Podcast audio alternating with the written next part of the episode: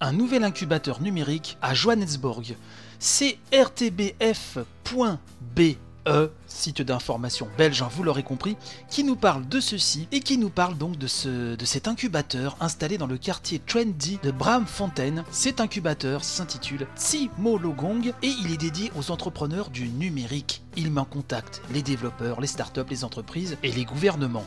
Alors on nous explique que le 9 juillet dernier, le centre a inauguré un incubateur de contenu audiovisuel, donc animation, réalité virtuelle, réalité augmentée, mixte, hologramme, vidéo à 360 degrés, web série, musique et, ce qui nous intéresse en l'occurrence ce matin, jeux vidéo. Tout ceci avec l'appui de l'Agence française de développement. Une aide de 950 000 euros va permettre notamment la formation en deux ans de jeunes chômeurs issus des townships dans l'animation digitale et le jeu vidéo. Le but est de faire naître des œuvres qui auront accès au marché français et au marché africain francophone. Donc parmi ces différents projets, bien sûr je vous ai retenu celui qui concerne ce qui nous intéresse ce matin, à savoir le jeu vidéo. Un lauréat nommé Tuzo CBC et qui donc a présenté un projet vidéoludique au sein de cet incubateur. Il nous dit, je le cite, il y a peu de jeux avec un contenu africain. Avec Alex, un ami d'école qui vit aux États-Unis, nous avons imaginé un jeu qui met en valeur notre identité africaine. On n'avait aucune formation en informatique, on a tout appris sur Internet. Fin de citation. Alors, les créateurs hein, seront épaulés pendant 6 mois par des mentors africains et français et ils passeront un mois en incubation à Paris. Alors avant de continuer, j'ai effectué mes petites recherches pour savoir quel était ce jeu. Il s'appelle Shadow Tongue et il semblerait qu'on se dirige vers de l'action-aventure imprégnée bien sûr de culture africaine.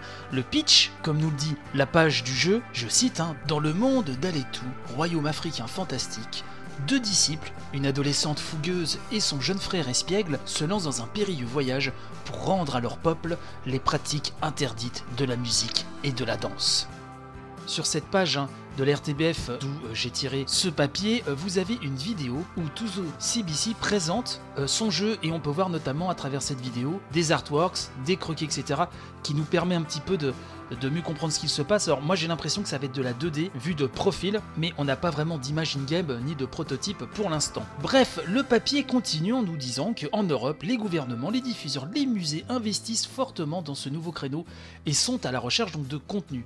D'où l'intérêt de ces partenariats. Christophe Farneau, ambassadeur de France en Afrique du Sud, nous dit je le cite, Pour la France comme pour l'Afrique du Sud, l'innovation technologique est une priorité. Le gouvernement sud-africain soutient une initiative visant à développer les startups du Cap. Alors Cap, hein, c'est une célèbre ville portuaire, je ne vous apprends rien située en Afrique du Sud, où une dizaine d'entreprises françaises du numérique ont ouvert des bureaux. Et l'article de conclure en nous disant que Abidjan et le Cap ont été désignés comme des Vivatech et plusieurs startups africaines ont été invitées au salon Vivatech fin mai à Paris.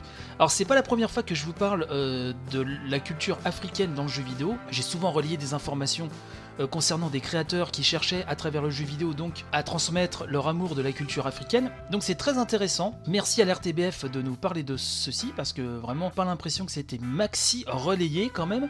C'est très intéressant et voir où ces projets vont aboutir. On va vraiment surveiller cela et euh, au-delà de la, du cadre proprement parler du jeu vidéo, il y a aussi d'autres euh, projets artistiques très intéressants, mêlant danse, musique, images de synthèse, casque VR, bref, il y a pas mal de choses qui sont en train de se faire. Pour voir le reste des projets et voir euh, la vidéo donc des créateurs de Shadow Tongue, je vous invite donc à lire ce papier, le lien bien sûr est dans la description de l'émission.